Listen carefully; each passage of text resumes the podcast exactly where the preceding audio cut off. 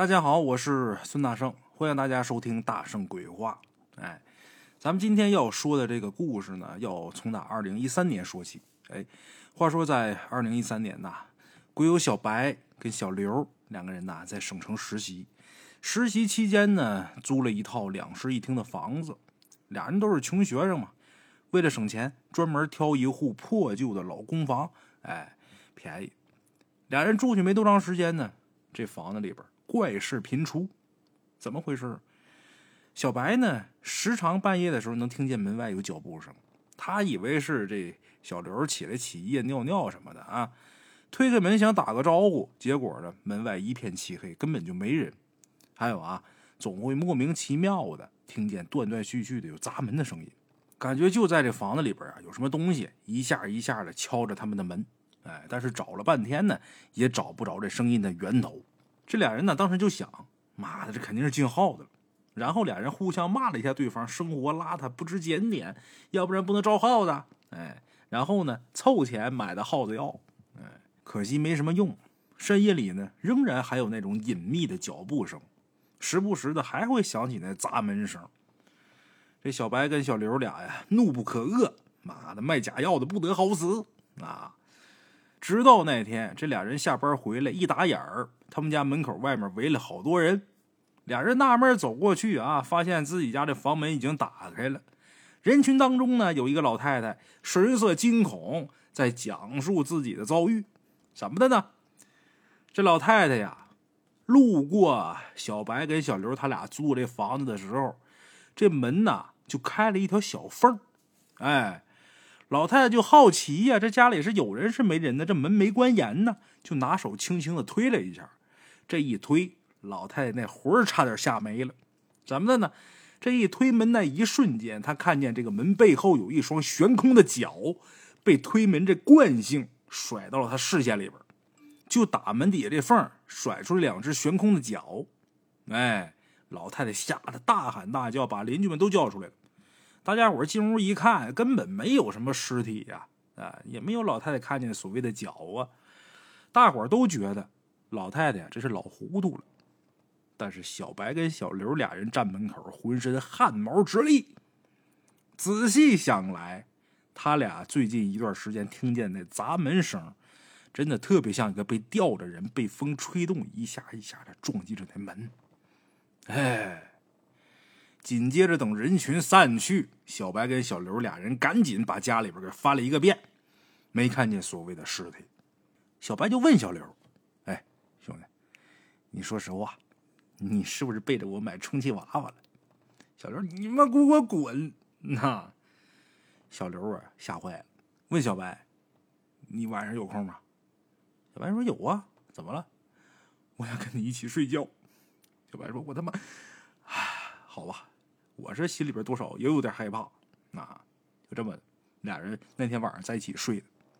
小白睡眠浅，有点风吹草动就能把他给弄醒。那小刘就不一样了啊，咱都知道曹操酷爱梦里边杀人，这小刘可能是酷爱梦里边练体操。每一次啊，这小刘都用各种高难度的睡姿把小白给激醒，什么大字型、高尔夫挥杆式、世界名画拿破仑骑马式。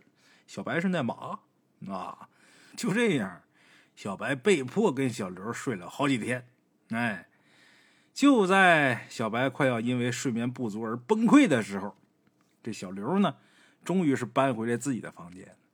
为什么呀？因为小刘他妈呢上了一趟山，给他寄了一张符啊，说是大师给开过光的。然后小刘带着这张符贴在自己门上啊，然后假惺惺的跟小白说。然后你上我屋睡吧啊！我屋现在最安全。的小白说：“你滚，你赶紧的吧，我他妈受不了你，你赶紧滚回去吧。”小白说：“这符有没有用，他是不知道，但是呢，就感觉这小刘这房间这门上贴上这符之后啊，特别像僵尸片里那停尸房，看着更瘆人了。哎呀！然而没几天呢，他俩家里边又出一桩怪事，怎么的呢？一个周末，小白跟小刘俩人结伴去网吧通宵。等大清早回来之后，小白呢往床上一躺，迷迷糊糊就睡了。半梦半醒之间，他突然间感觉啊，背后被人给摸了几下，想要翻个身，猛然把这眼睛睁开。这时候清醒，谁摸我？壮起胆子回头看，卧室里边没人，而且他这房间这房门是反锁。他刚才摸我的那什么东西？谁手啊？吓坏了。到晚上一起吃晚饭的时候，小白把这事儿告诉小刘了。告诉小刘之后啊，小白发现小刘这脸色呀，突然间特别惊恐，好像想到什么可怕的事儿。然后这小刘就问小白：“你、你、你抬没抬头仔细看看？”“没有啊，怎么了？”“你说，如果不是有人在你床边摸你，他是不是挂在半空中拿脚尖踢你呢？”好嘛，这番话。当天晚上，小白抱着枕头推开了小刘的房门。兄弟，我想跟你睡觉，太他妈吓人了。到这时候，这俩人呢，终于不得不正视这个问题了。什么呢？这房子不干净。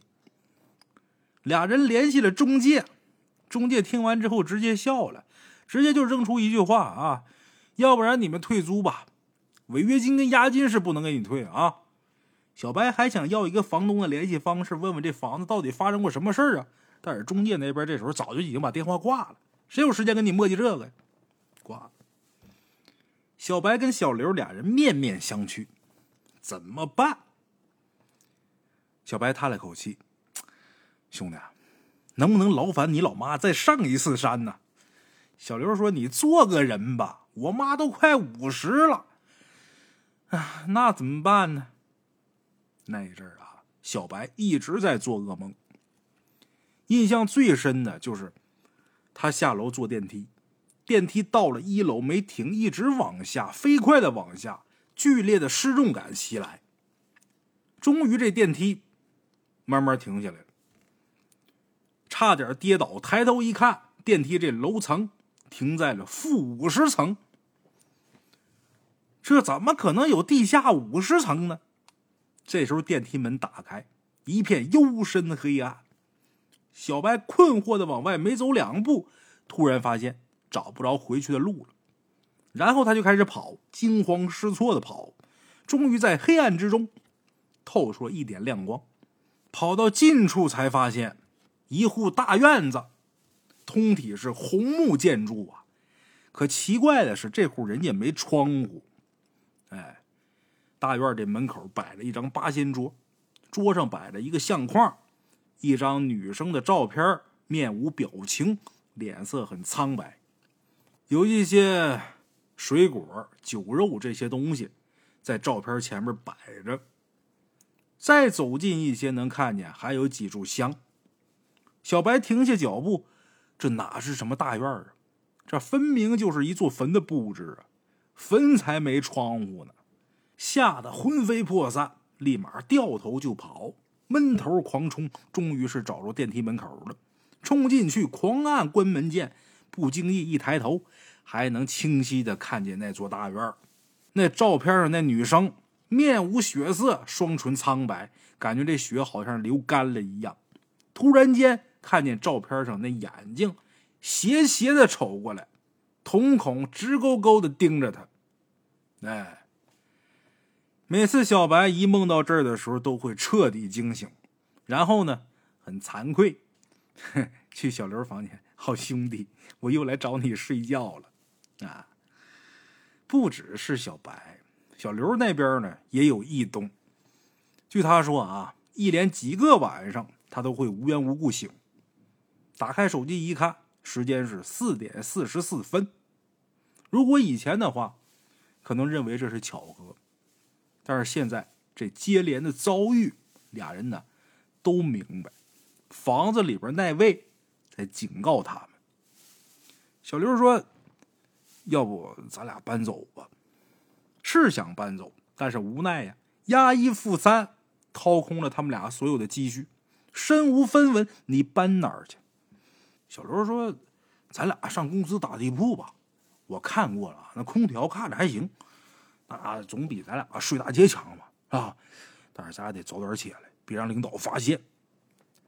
哎呦，此情此景啊！小白抬头看看这房子，突然间觉得不阴森诡异了，觉得自己好像有点可怜，颇有一种被女鬼霸凌的感觉啊！在收拾行李的时候，不知道为什么，这小白是越想越气，越想越气。实习期，工资只有两千块钱，公司还拖着不发，交了房租，顿顿只能吃素面条，唯一的配菜他妈是一瓶蚝油。这鬼他他妈交过房租吗？他一毛钱都没有啊啊！那他娘的凭什么是我走啊？越想越生气，小白气冲冲的推开这房门，到客厅里边啊。这会儿小刘已经收拾好行李了。小刘一愣：“你行李呢？”小白告诉他：“我不走，要走也应该是那个鬼走。”那这时候再看小刘，勉为其难的挤出了个微笑：“哼，那你加油啊！”小刘说着就要捞着行李出发，被小白给拦住了：“你你你在这陪陪我吗？我 我凭啥陪你？你刚才那硬气劲儿呢？啊，我一个人还是有点害怕。我不陪你，我觉得公司非常好。”公司就是我家，再见。说着话，小刘拔腿就要走，可一回头看着小白，可怜巴巴的看着他，又叹了口气。哎呀，挺为难。那今天晚上，小白那边睡觉睡觉啊，睡觉，咱俩一对睡啊啊。就这么，这小白拉着小刘没让他走，俩人就这么坚定的、铁了心的跟那位耗下去。我说的那位，大伙都知道是谁，啊？小白心想，要搬也是他搬，搬之前还得把欠我那房租给我补上。妈的！就这样，俩人呢就都没走。可打那以后呢，俩人呢还是经常会做噩梦，还是会在夜里边四点四十四分准时惊醒。但是俩人可以忍。小白被噩梦给吓醒了，无非就是往小刘那边挤一挤。小刘四点四十四分醒过来之后，就当是按时起夜尿尿了。至少到目前为止，除了吓他们俩，他俩也没看到这位对他们有什么实质的伤害。而且小刘呢，还提出一个说法，什么呢？就说这力的作用啊是相互的。如果他能伤害到我们，那我们也能伤害到他。咱俩二打一，这他妈赢的面大呀！哎，就这么的。他俩不禁畅想起来，那女鬼出现在他面前的时候，被他们两个按着脑袋打，然后逼他摊房租的画面。哎，没钱，没钱，那得给我们洗衣服、做饭、刷碗，到钱还清为止。哎，社会把人变成了鬼，今天我们就要把鬼变成人。啊，就这样，抱着这种二逼的想法，两人继续在这住。后来有一天呢，小刘特别兴奋的告诉小白。说他晚上洗澡的时候呢，又一次的听见砸门的动静。这一次呢，小刘忍无可忍，各种脏话就开始骂。然后这个奇怪的声音啊，居然瞬间就消失了。哎，瞬间见效，那动静就没了。这时候小白就回想起以前看到的各种传说啊，好像确实有这么一说：鬼怕脏东西，骂脏话就能把鬼给骂跑。哎呦，知道这窍门之后，这把可得意了。这俩人呢，利用一整天上班间隙的时间，收集脏话，把这个搜索引擎打开。什么叫标准的国骂？哪个叫方言？怎么骂人？外国人怎么怎么骂人？好嘛，那天晚上，小白呀憋了一肚子六国脏话呀，躺床上，心里边想：我这把可有理由相信了。这回只要这女鬼敢搞事儿。我不但要把她骂走，我给她骂的哭着走。哎，你来呀！但是那天呢，一直到后半夜，什么事都没发生。小白有点支撑不住了，睡着了。那天也没做噩梦。哎，醒来的时候呢，也不知道为什么，就感觉挺失落的。你说我这憋了一肚子脏话，没有用武之地呀？你说我胜利了吗？好像也没有。哎，那他以后还出现吗？在以后很长一段时间里边，小白呢仍然还能听见房子里边突然传来脚步声，可随后那脚步声啊一顿，然后呢就消失不见了，就好像是不小心发出动静了，害怕自己被发现之后迎来两个臭老爷们劈头痛骂一样。于是呢，踮起脚尖悄悄的找了一个角落躲起来，准备等这两个王八羔子睡着了再动手。哎，小白突然间觉得啊，这女鬼生前呢，或许是个年纪不大的小女孩。话说有这么一天下班啊，小白突然发现客厅里边多了一个中年男人。这中年男人正在跟小刘聊天小刘呢跟小白介绍说：“这是咱房东啊，怎么回事呢？原来小刘啊去交电费的时候，在物业那儿查到了这个房东的电话，加了房东的微信之后呢，一番寒暄，也不知道怎么的，这房东呢提出来想来这个房子看看。这时候小刘跟小白说了这个情况，小白就注意到那中年房东那男的。”一直望着客厅那面墙。再仔细一看，那墙上啊有一个钉子。一般来说，那钉子是挂照片的。有的时候，有的家也挂遗照。哎，后来这房东请小刘跟小白俩人吃了一顿饭。酒过三巡，小白壮起胆子问房东：“大哥，你成家了没呀？”问到这儿才知道。在本世纪初的时候，国家房改，这大哥分到了这套房子。打那以后，他就跟妻子两个人一起在这套房子里边抚养自己的女儿长大。有这么一年冬天，女儿那年十五岁，读高二，雪下的很大，路面结冰打滑。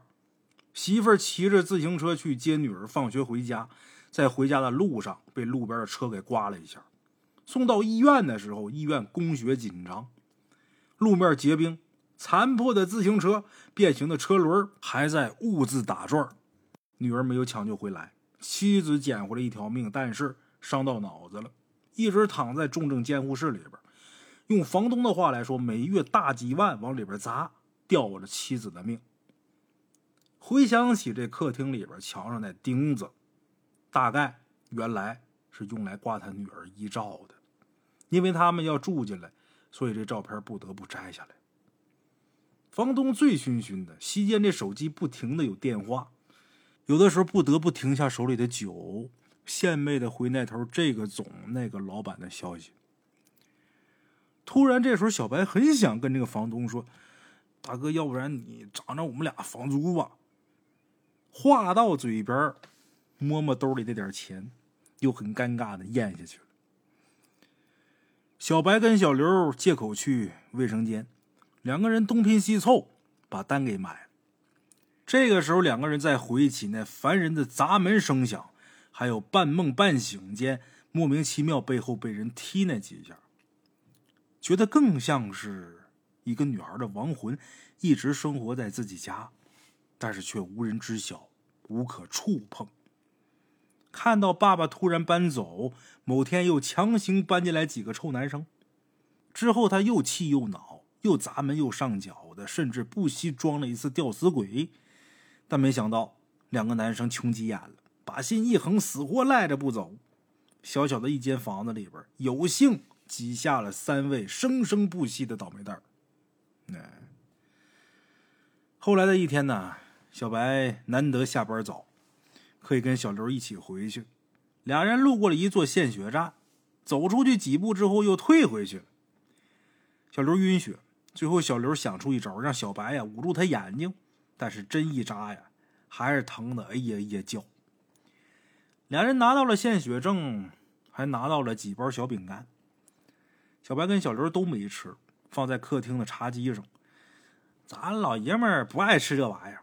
面上小白是说给小刘的。但实际上，是给这个小女鬼听的。哎，小刘也是心领神会。是啊，啊，咱俩不爱吃这个，嗯，骂脏话也不好。我们俩以后不骂了。就是小白没教养啊，我都不说脏话的。哎，小白心想：我去你个大皮球！哎，不骂了，不骂了啊！以后谁骂谁小狗。哎，就这么的，他俩在那个秋天爱上了电影。躲在客厅里边，用笔记本放一些香港的老片儿。他们俩有一个默契：买卤味的时候呢，会买三人份；看电影的时候呢，多出来那一份就放在茶几上。他们俩也不知道这女鬼爱不爱吃，也不知道她爱不爱看老港片啊。只是觉得那些老片啊，总有一种说不上来的感觉，霓虹流光，转瞬即逝。当然，他们俩也作过死。有这么一天，一时兴起，他俩看了林正英啊。然后那天夜里边，客厅灯泡坏了。小刘说：“我怎么感觉到一丝凉意呀？”哎，你感觉到了吗？小白说：“夏天看林正英，不用开空调。”哈哈。小刘说：“你闭嘴吧，他是不是忌讳这个？”小白想了想，倒也不至于。要不然的话，他也不会就爆我们一个灯泡而已啊！可能是人家女孩看鬼片有点害怕吧。那说完这话，小刘目瞪口呆，这叫什么事儿啊？鬼还怕看鬼片好嘛！夜深人静的时候啊，他俩还会听见从客厅里边传来的脚步声，但是那脚步声呢，这次不会再突然消失，而是轻微的，最后一点一点的微弱下去，好像是卸下了防备。也像是啊，不想打扰他们休息。小妹妹知道我们上班不容易了。哎，在公司里边，小白抱着保温杯跟小刘感慨：“懂事了啊！”这时候他才发现啊，小刘呢在网购屏风。小白就问他：“你买屏风干啥呀？”小刘说：“弄个小隔断。”哎，这时候小刘拿手摸着鼻子，呵呵乐：“女孩嘛是吧。”总得有点私人空间。小白说：“那你直接就把你的房间让给他得了呗。”这时候，这小刘说：“他不是怕脏东西吗？你想想，咱俩那房间里面那邋遢的，要不然最初那一阵人家小姑娘能那么躁郁吗？”小白一想也挺有道理。哎呀，看来以后还真不能愉快的挖鼻屎跟放屁了。话说到了秋末时节，公司的经济状况呢还是没有好转。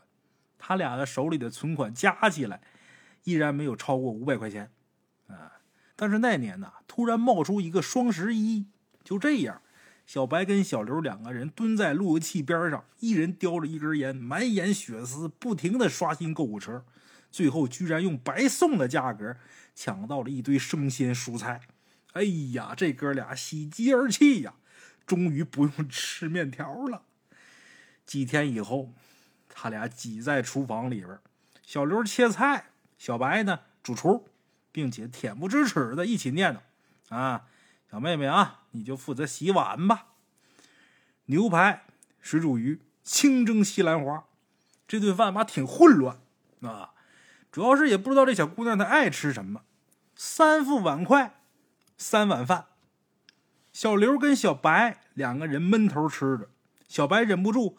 给那碗里边加了块肉，小刘看了他一眼，很尴尬。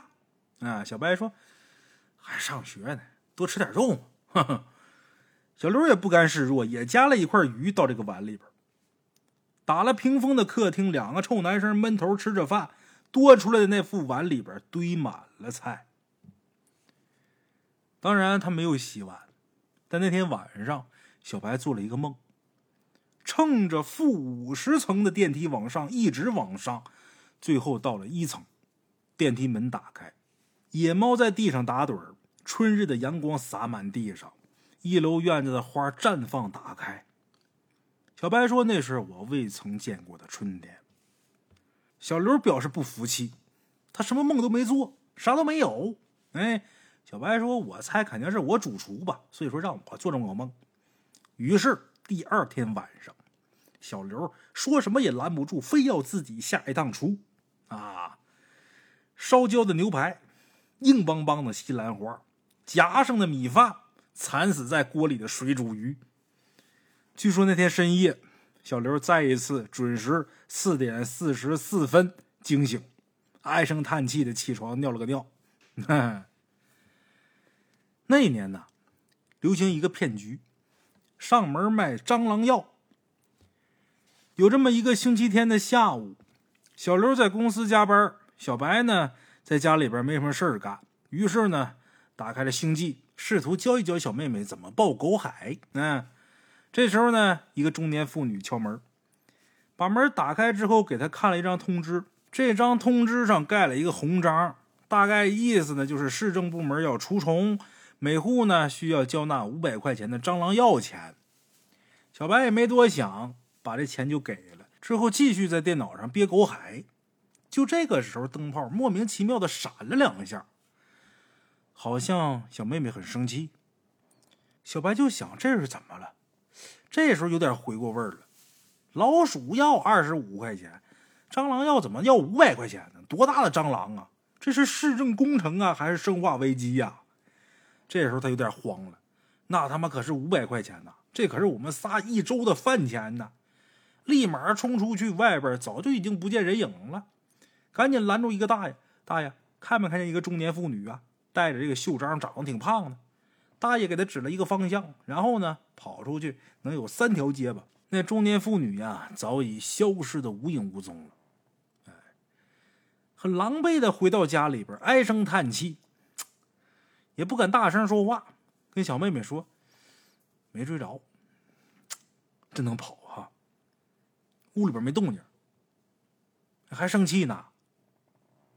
喝口水，随后一口喷出来了。我去，他不会去追大妈去了吧？再一次狼狈的跑出屋，茫然的环顾四周，突然间听见这楼梯间里边传来一阵骂声。来到楼梯间，猫着脚步，循声音往上，果然看见大妈的身影了。这大妈正对着空气破口大骂呢。大概是中年妇女这战斗力也都是超群的，那脏话都堪称是闻所未闻呐，各种生殖器往外蹦啊。末了，大妈还吐几口吐沫，就这想鬼打墙，我骂不死你。这时候小白才明白过来，小妹妹使了点手段，把大妈困在楼梯间了。他想使点手段把她困着，别让她跑，反而被大妈一顿劈头臭骂。小白就想象着，这时候啊，小妹妹肯定抱着脑袋蜷缩在楼梯一角，瑟瑟发抖的，哎。一想这个，不由得怒上心头。那大妈呀，还要张嘴接着骂。小白一把把大妈给拽住了，沉着脸盯着他：“啊，把嘴闭上！啊，钱我不要了，把你嘴给我闭上！出去！”好不容易硬气一回，结果被大妈挠得鼻青脸肿。好家伙，连挠带骂呀！好歹大妈是骂骂咧咧走了。哎呀，小白是窝窝囊囊的回去了。一脸狼狈，坐台阶上，也不知道小妹妹这时候躲哪儿了，对着眼前空气说：“嗯，钱嘛，再挣就得了呗，是吧？安全最重要嘛。你要出事了，你说我们多着急呀？哎，还在吗？”楼梯间里没动静，他心想：小妹妹是不是已经回家去了呀？得了，别自讨没趣了，拍拍屁股往回走。往回走的时候，楼梯间这出口不见了。他一愣，顺着楼梯往下走了好几层，明明记得这都要走到一楼了呀，可一回头，身后这楼号还是六层。这时候他脱下鞋子，把鞋子留在原地，随后继续往下走，拐过弯，没过脚，果真那鞋子还在下一层等着他，仍然被困在六层。这时候小白知道，好吧，我也被鬼打墙了。狐疑的穿上鞋，有点摸不着头脑。我刚才说错话了吗？哎呀，这小女生的脾气可真是难懂啊！随后，小白反应过来了，试探着说：“你这鬼打墙真牛逼哈！那大妈根本不是你对手，完全她就是耍赖皮赢的。哎，那个，我跟你说啊，那大妈绝对被你给吓尿了。他骂人是属于狗急跳墙。哎，我告诉你，差一点，咱这五百块钱他就掏出来了。哎，你干得好！”小妹妹还真是在等他夸的。这时候呢，小白就感觉自己这手啊，好像被人给拉了一下。一回头，出口就在他身后。哎，感情这不光是人禁不住夸，这鬼也一样。哎，等到小刘下班的时候，小白呢举着他那只手，详细的跟小刘描述了下午的遭遇。小刘抚摸着小白的手，啧啧感叹。小白说。我怎么感觉你下一步就要开始舔他了呢？你啥意思？小刘说：“饭钱没了，咋整？咋整？借钱去吧。”小刘说：“还借呀？我同学都快把我拉黑了。”小白说：“我也差不多了。”两个人唉声叹气。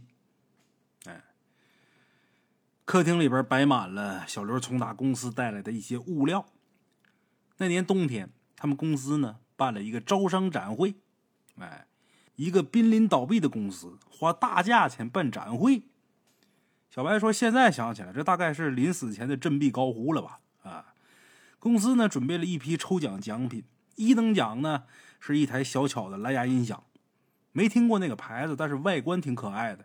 小白说：“像一块粉色的砖头啊。”他俩住的地方离展会比较近，所以呢，一堆物料连同这些奖品暂时的堆在他们家里边。小刘跟小白俩人打了好几通借钱电话。身心俱疲呀，瘫痪在沙发上，忍不住感慨呀：“哎呀，小妹妹要是能给我捶捶肩膀就好了。”小刘说：“你可闭嘴吧，家里边刚换的灯泡。”哈哈这时候，小白突然间想起来，之前听房东说过，他女儿生前的时候最喜欢听孙燕姿的歌。哎，正好家里边这会儿有个蓝牙音箱，这音箱连上手机蓝牙，打开孙燕姿的专辑。没有歌声。刚买的，这不至于坏吧？小刘不断的切歌，终于这声音出来了，放的是孙燕姿的《遇见》。哎，歌词是：听见冬天的离开，我在某年某月醒过来。当这歌唱到“我遇见你是最美的意外”的时候，这音箱卡了一下，把这句歌词呢就卡成了“我遇见你，你是最美的意外”，两个你。这时候，小白跟小刘对视一眼，小刘就说：“这两个你不分前后吧？”这时候，小白赶紧说：“我先。”哎，小刘说：“我先。”哎，我先，我先，我先。俩人在这争。哎，其实当时呢，小白冷不丁的还问了一句：“喜欢吗？”小白总觉得这小姑娘应该会很喜欢这小音箱，最起码他们俩不在家的时候，也有歌声能陪着她。他问你喜欢吗？这个时候，歌声这音量啊，突然间调高了，清晰明快的这伴奏，好像一个小女生在高兴的说她喜欢。这个时候，小白跟小刘两个人尴尬沉默了好长时间。一想起那令人瞠目结舌的价格，小白心想啊，我们这俩穷逼呀，把口袋都掏净也买不起呀。这时候不禁有一种贫穷老父亲送不起女儿生日礼物的心酸。会展当天呢。小白跟小刘两个人忙前忙后端茶倒水，抽烟的间隙呢，小刘给了他一叠纸条，这都是摇号的那奖号。小白一愣，什么意思？小刘说：“嘿，好多嘉宾提前走了，纸条被我留下了。走了，估计应该是看出这公司不靠谱了。”哎，小白啧啧感叹：“好一个大无畏革命乐观主义精神！”哎，只可惜呀。那一沓奖券，最后一张都没中，末等奖都没有。哎，收拾会场的时候，小刘突然间呢，怼了怼他胳膊。小白问：“那你干嘛呀？”小刘说：“过完年，咱俩换个工作吧。”啊？那你不回学校了？嗨，都大四了，又没课，交毕业论文就行了。那，那咱俩换个高点工资的。行，多攒点钱买音箱。这俩人商量好了。那年冬天来了，大雪漫天。早起的时候呢，总能看见中铁的工人哈着白气在工地施工，要修地铁了。在等公交的时候，小刘跟小白说：“以后啊，咱俩上班不用挤公交了。”就这样，小白跟小刘各自呢跟学校打好了招呼，只要保证毕业论文，过完年呢，他们俩可以继续在这个城市里边工作。小白跟小刘两个人呢，像两个老父亲那样，兴奋的规划着有钱以后的生活。哎，给客厅换个好点的屏风，装个电视，整一套多媒体设备。或许偶尔他还能学学贞子，从打电视机里边吓吓我们。哎，要是他真能从打电视里边钻出来，那那就牛逼了，是吧？到时候我们就带着他买衣服，让他跟他爸团聚，顺便看看能不能再多攒点钱，让他念大学。哎给他预备点嫁妆，想的挺远，可回过头来看这濒临倒闭的公司、贫瘠的存款、漏风的老房子，似乎好像也没那么寒冷。话说有个周末，小白迷迷糊糊醒过来，发现房东来了。房东正在跟小刘说话。房东呢，不停的向小刘跟小白道歉。为什么呢？因为地铁要修建，规划到这片儿，他们住的这片老公房要被拆迁。小白回忆说：“这么多年过去了，直到现在，他仍然不知道，多年前他们告诉房东，你女儿还生活在房子里这事儿，到底是错还是对？”房东没有说他相信不相信，只是沉默着坐在客厅里边抽了很多根烟。那笔拆迁款毕竟不是一个小数字，有了那笔钱，他的妻子可以有更好的看护和医疗，甚至是有醒过来的可能。房东没有说话，只是一直望着墙上那空落落的钉子，那眼神藏着无人可知的心酸与无奈。最后，房东还是做出决定了。房东走的时候，小白叫住了房东，说：“对不起，大大哥，我俩写小说的，那那那就是我们构思的一个故事。”小刘也赶紧说：“对不起，大哥。”房东这时候凄惨的笑了笑，谢谢，说了句谢谢。那个冬天，小刘再三央求。求他妈妈又上了一次山。大师说，房子拆了以后，生活在那儿的鬼魂将会无家可归，随着时间慢慢的随风消逝。此后，这个人世间不会再有他。那有什么办法吗？大师说，念转生咒，让他转生吧。小刘跟小白两个人联系了房东，房东向他们道谢。房东疲惫的说：“如果可以的话。”就辛苦你们了。他没有提出要过来，做出这个决定不容易。他已经没有勇气再让女儿看见自己了。那个冬天，小刘跟小白两个人疯一样的攒钱、发传单、办人偶、戒烟。他们最终攒下了那台蓝牙音箱，但是他们却没想到，用它来播放的第一首歌，竟是让他离开的转生咒。两个人坐在客厅里边，跟他说了无数的话，说这房子要被拆掉了，说我们不得不走，说我们不得不让你转身离开。手按在播放键的时候，突然间听见卧室里有轻微的敲门声，很微弱的，像是在挽留什么。窗外落着雪，路面结着冰，行人走在上面。必须得小心翼翼。对不起啊，路面很滑，你走的时候小心一点啊，别再受伤了。对不起。往生咒很漫长，一个一个音阶像飘落的大雪，缓缓落下。音响卡了一下，切出了孙燕姿的那首《遇见》。歌词里边有这么两句。听见冬天的离开，我在某年某月醒过来。我遇见你，是最美的意外。这个你又卡了一下，又卡出了两个你。小音箱恢复了正常，往生咒继续播放。房子里边不再有动静。这姑娘在给小白跟小刘放了最后一次遇见之后，离开了。千回百转，万种不舍，化作了落雪街头。最后一声，我遇见你和你。搬家那天是在夜里边，小刘跟小白各自提着行李，坐在公交车上，沉默的看着窗外的落雪，又看到了那家献血站。他们俩最后一次去下了雪，小刘仍然是晕血，他笑嘻嘻的跟小白说。白，来吧。小白伸出手，像上次那样，把他眼睛捂住了。抽血的时候，手心突然间很湿润。他捂着小刘的眼睛，能感觉到小刘浑身颤抖，眼泪止不住的往下流。那天外面的雪很大，献血站的护士好奇的看着两个穷酸男生抽血的时候，眼泪不停的往下流。现实总把那点无人可知的回忆雨打风吹去。我遇见你和你是最美的意外，我们遇见你是最美的意外。小白回了学校，小刘也回到了他的学校。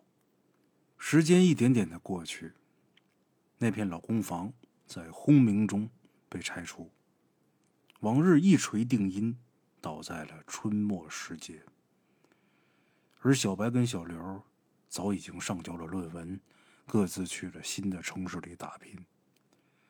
小白去了新的公司，CBD，像肥皂般的 SOHO 建筑，每日穿着格子衬衫，喝着廉价咖啡，在工位间行走。渐渐失去了对季节的感知。有时仔细打量，才发现生活里塞满了跳脚骂人的老板，总爱深夜来电的甲方。微薄的薪水。只够承担如今早已起飞的房租，攒不下什么钱。偶然得知小刘换了几家公司，一些机遇升了高管，慢慢的在城市里买了房定了居，有了恩爱的恋人。也不知道跟女朋友住在一起还会不会有怕鬼的烦恼。也不知道我们的女儿有没有娶到一个好人家。还是不是所有人的心头宝？有年春天，小白被派去省城出差，每天应付难缠的甲方，焦头烂额，嘴角生了水泡。快要返程的时候，才知道小刘也来了省城。省城靠海，有一片很干净的沙滩，他带着未婚妻来这里拍婚纱照。他们两个很有默契的省略了寒暄的环节，小白直接问小刘：“要不要回去看看？”打发走了甲方已是深夜，小刘在地铁站等了他很久。他俩会合之后，站在地铁口抽了会儿烟，使劲打量四周。这地方已经完全是陌生的街道。那个他们三个一起生活过的老房子，到底还是消失了。两个人尴尬沉默了好一会儿，许久未见，似乎已经没了多少共同话题。几次聊起彼此的生活，却又止步于乏善可陈。时间还是暗中悄悄改变了什么，热烈总是逃不过归于庸常。小白跟小刘坐着电动扶梯慢慢向下，大概是深夜。地铁站只有他们两个人。然而，这扶梯一直往下，一直往下，却始终看不到尽头。小白回过味儿来，跟小刘对视一眼。鬼打墙！小白让小刘待在原地不要动，他连蹦带跳的往下跑，心砰砰的跳，一路往下，果真又在下方看见了小刘的背影。小刘听见了动静，抬起头，看见从上方出现的小白，真的是鬼打墙，是他吗？两人不确定这是不是他，又或者是哪个孤魂野鬼一时兴起的恶作剧。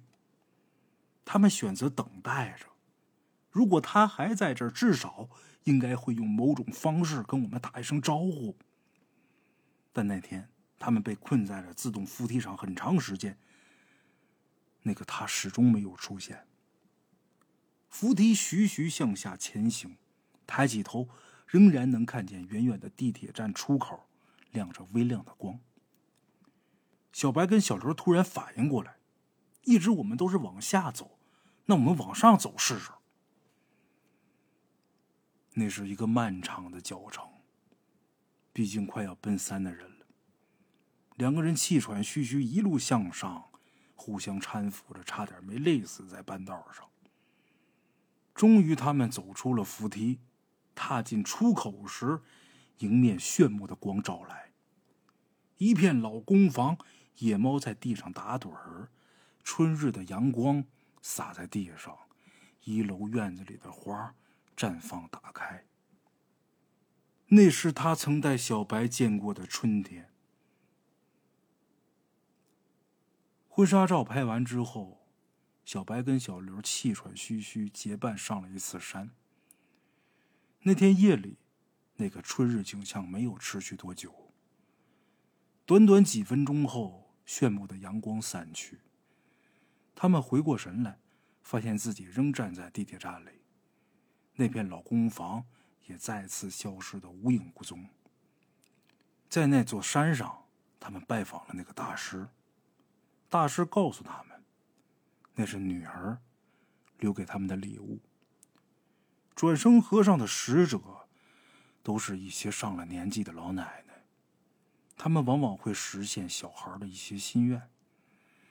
只不过老奶奶终日在转生和尚撑船，实现心愿以后呢，会让那些小孩在船上陪陪他们。十年，还是一百年，大师也说不准。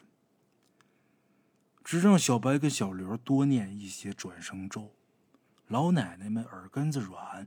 听得多了，送他转生走的时候，会为他精心挑一个好人家。从那以后开始，小白跟小刘养成了一个习惯：每天下班回家的路上，小刘开着车，小白骑着共享单车，在不同的城市里，轻轻的唱着同一首转生咒。尔时百千万亿，不可量，不可说，不可思，不可议。往日千百万亿，你不要再去想，你不要再去说，你一点都不要记得那些千百万亿的分量，我们记得就够了。